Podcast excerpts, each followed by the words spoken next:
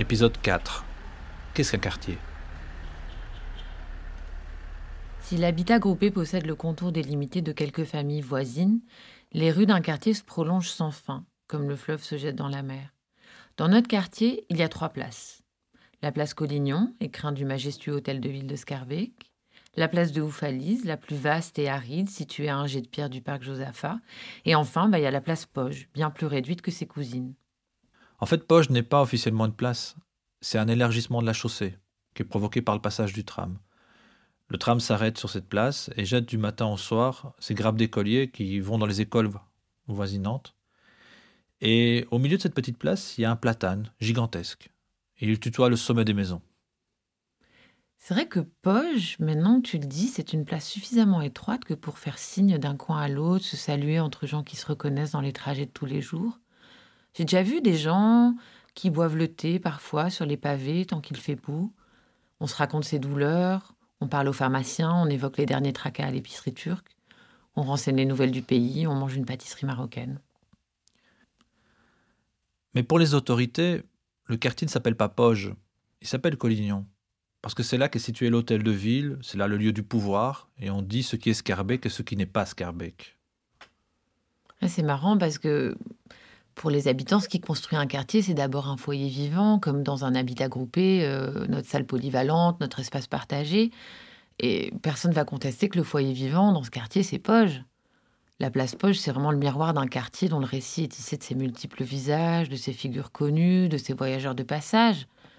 Il y a quelque chose à savoir, à dire, à entendre. Et c'est ça finalement, non, la définition populaire d'un quartier? On pourrait dire que c'est l'ensemble des choses partagées en commun, ce qui résiste au temps qui passe. Et justement, qu'est-ce qui se raconte en commun à Poge, Louise? Mais c'est cet espace un peu mystérieux, plus que centenaire, dont les récits euh, sont traversés, qu'on appelle toujours l'ancienne bibliothèque. Et justement, cette ancienne bibliothèque, où était-elle située? À l'habitat groupé Casanova.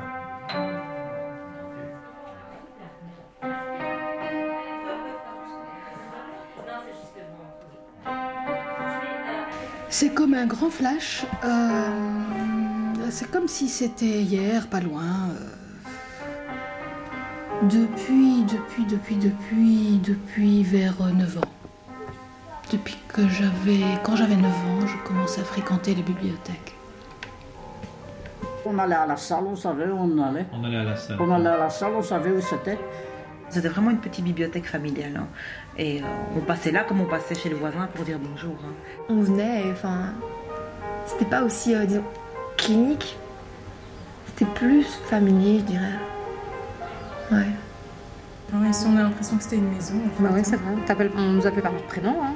bah oui, c'est vrai, ouais. On Ils nous rentrait. connaissaient. Ils nous connaissaient, c'est vrai. Ils nous connaissaient et puis franchement, je me sentais vraiment pas euh, à l'étranger. J'étais vraiment chez moi, quoi. Moi, j'ai appris le français grâce à la bibliothèque aussi.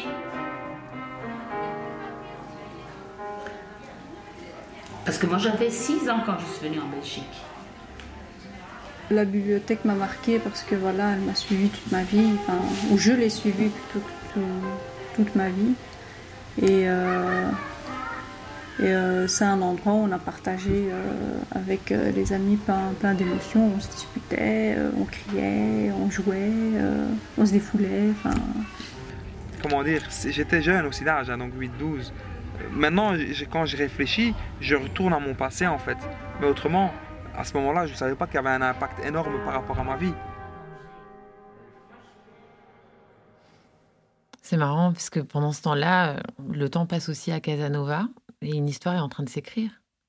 Les langues se délient, nous vivons nos premières joies, mais aussi nos premières déceptions. On voit surgir des différences dans nos centres d'intérêt, dans nos modes de vie, dans nos croyances, tu vois ce que je veux dire. Mais bon, on habite le même lieu et il faut se mettre d'accord.